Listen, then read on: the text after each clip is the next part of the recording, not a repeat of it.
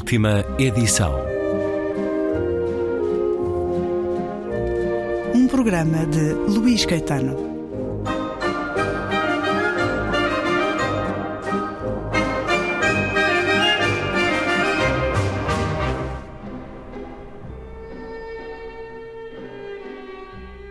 Regresso à conversa ontem iniciada com Leonardo Padura a propósito de pessoas decentes, agora publicado pela Porta Editora, um romance que traz de volta o detetive bibliófilo Mário Conde num tempo de esperança em Cuba, quando em 2016 a ilha recebeu Barack Obama, os Rolling Stones, um desfile da Chanel e até as Kardashians.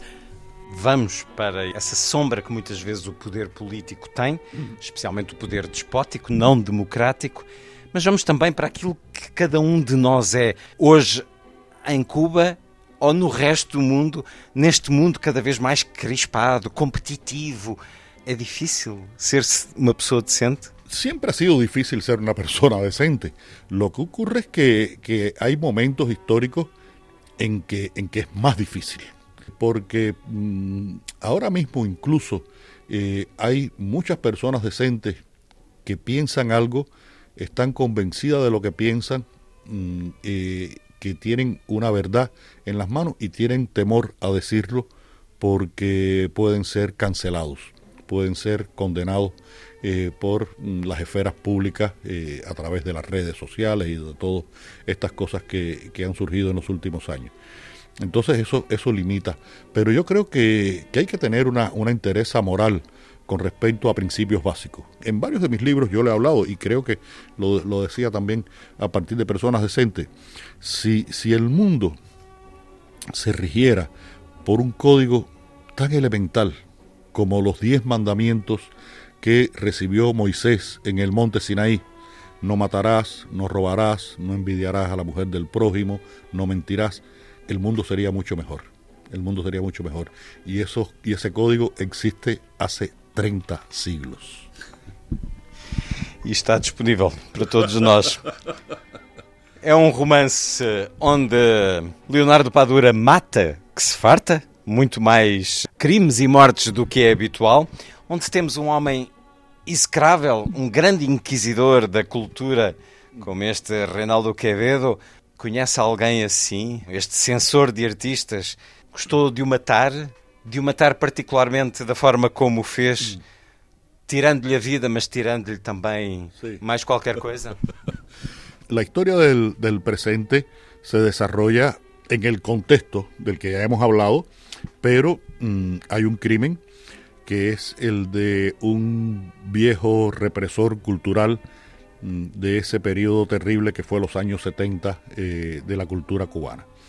Es un hombre mm, absolutamente abominable, eh, un personaje absolutamente pervertido, cruel, eh, maligno, y, yo mm, le pongo eh, varios acentos al, carácter y, a la catadura moral de este, de este personaje porque es la manera que, que tengo de, decir estos tipos realmente muchas veces dicen que, que obedecen a una, a una política, pero mmm, en realidad eh, hacen esa obediencia sintiendo un disfrute, disfrutan haciéndolo. Un placer, un placer. Entonces, mmm, ese, ese crimen que, que, ocurre, no podemos decir quién es el que, el que lo mata, pero bueno, me sirve para poder entrar en la personalidad de, de, estos, mmm, de este tipo de, de. Quevedo no es un personaje real, Quevedo es la suma de varios, de varios personajes, de varios personajes, es la, la, representación de este, de este represor cultural.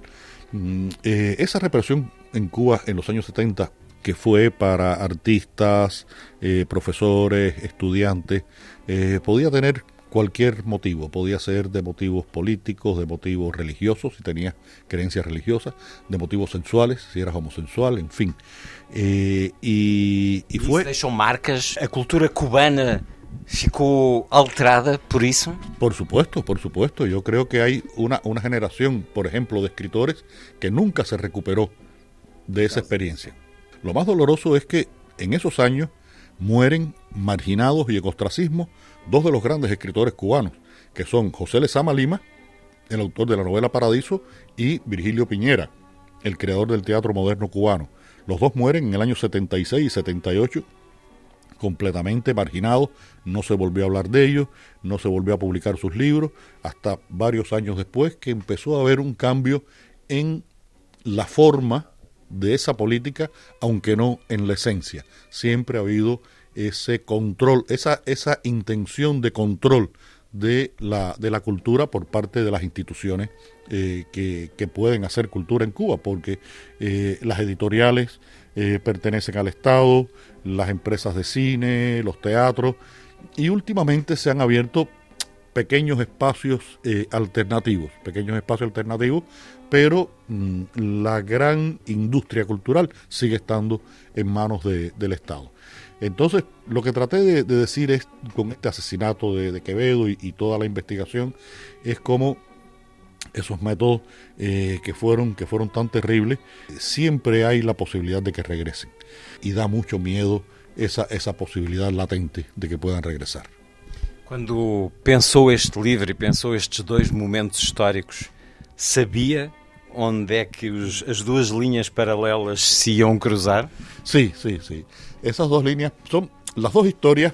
Mm, a ver, la historia de, del 2016 cuenta eh, este contexto de Obama y los Rolling Stones, el asesinato de Quevedo y después de el que uno que, que, estuvo relacionado incluso familiarmente con él, que era su socio en determinados negocios turbios, que también eh, aparece muerto.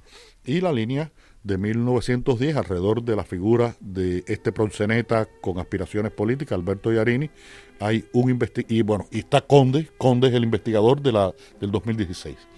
En la de 1910 eh, hay un teniente de la policía que es de alguna manera un alter ego posible de, Conde, que investiga el asesinato de dos prostitutas. Eh, este mundo de la prostitución, que siempre ha sido tan terrible, pero que en La Habana en aquellos momentos fue un negocio floreciente después de todos los años de la guerra. Y esas dos líneas mm, van paralelas, paralelas, paralelas, paralelas, hasta eh, ese punto donde siempre se unen las paralelas, que es el infinito. y el infinito de esta novela es La Habana y Mario Conde. Esta es una novela muy de La Habana, muy de La Habana, y es una novela en la que la visión de Conde, su, su manera de entender el mundo es muy importante porque esa historia del pasado, el lector, y no descubro nada grave para los lectores, el lector va a saber que esa historia está escrita por Mario Conde. Es decir, que Mario Conde es el punto de encuentro de las dos historias. Portanto, a cada novo livro ele vai conquistando mais espaço, vai escrevendo uma maior parte. As pessoas sentes é o apelo que aqui se faz, mas dá-lhe uma satisfação a si, enquanto autor, fazer justiça na história? Yo creo que sí, yo creo que sí. Mira, como sabemos todos, la verdad es relativa. Podemos tener dos verdades sobre un, un, mismo asunto. Y tal vez de la discusión de esas dos verdades salga una tercera verdad más verdadera.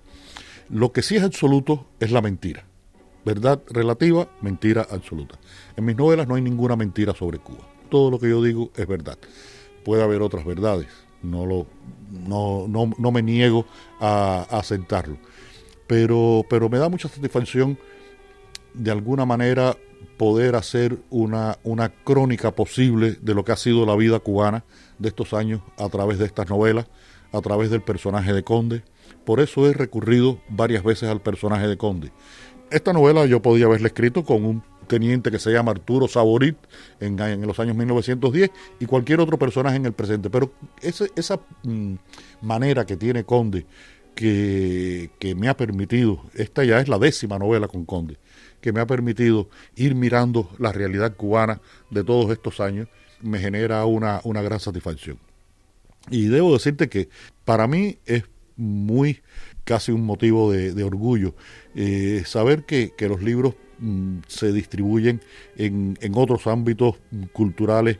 Tal vez en el caso mm, portugués hay una afinidad tan, tan fuerte que, que no se, que, que, no sería de los más notables, pero que uno de los libros salga publicado en esloveno o salga publicado esto en, en serbio, eh, eso me crea, me crea una, una, gran satisfacción. Ya yo sé que aquí en Portugal, mm, hace ya muchos años, tengo editorial, he ido mm, creando un grupo de, de lectores que, que, son fieles y eso también me, me, me provoca una, una gran alegría.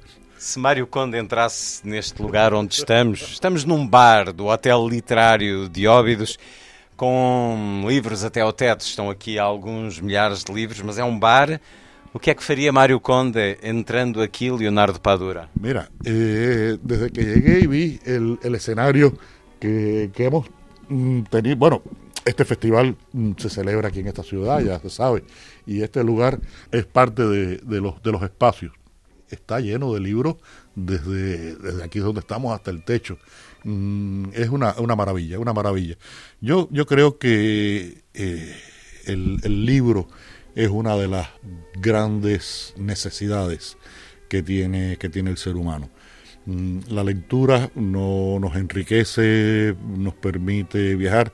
Yo acabo de estar en Turquía, vengo de Turquía. Ayer estaba volando de Turquía a Madrid y hoy de Madrid acá a Portugal, a Lisboa. Y yo nunca había estado en Turquía pero había estado muchas veces, gracias a la literatura. Y pude, pude además hacer algo que, que en su momento me fue imposible, eh, y fue ver con mis propios ojos la isla y la casa donde vivió Trotsky, su exilio eh, turco, esa isla de los príncipes que está en el mar de Mármara.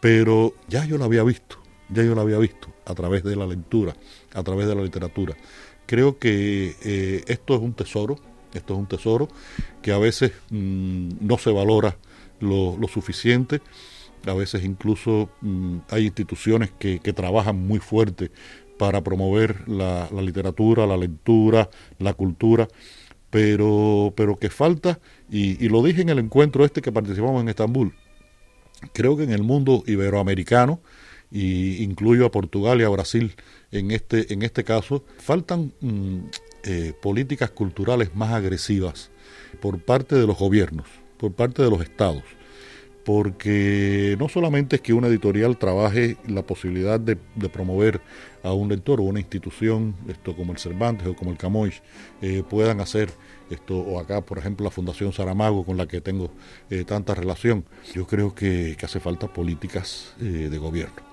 políticas de gobierno y los escritores iberoamericanos en general mmm, somos bastante poco conocidos fuera de nuestro ámbito fuera de nuestro ámbito. Ese mundo de, de Eslovenia que te decía o de, o de Serbia, eh, creo que tenemos que conquistarlo porque si lo conquistaron los nórdicos, eh, por ejemplo con la novela policíaca nórdica, eh, eso fue también porque hubo una política de Estado una política de Estado que fomentó becas para traductores, eh, promovió eh, a sus escritores.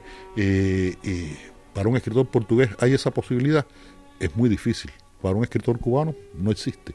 Entonces, mmm, estamos luchando en un espacio bastante complicado, pero que, que, sería tan necesario que existiera, porque, porque esto es de las mejores cosas que ha logrado hacer el hombre.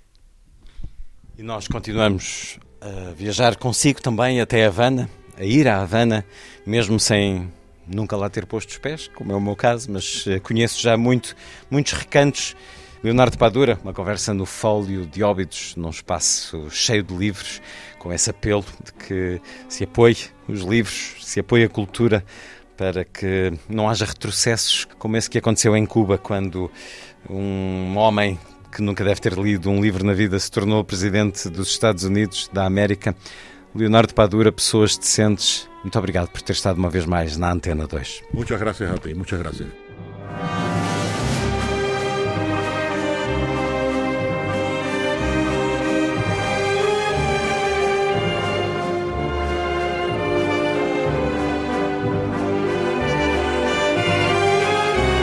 Última edição.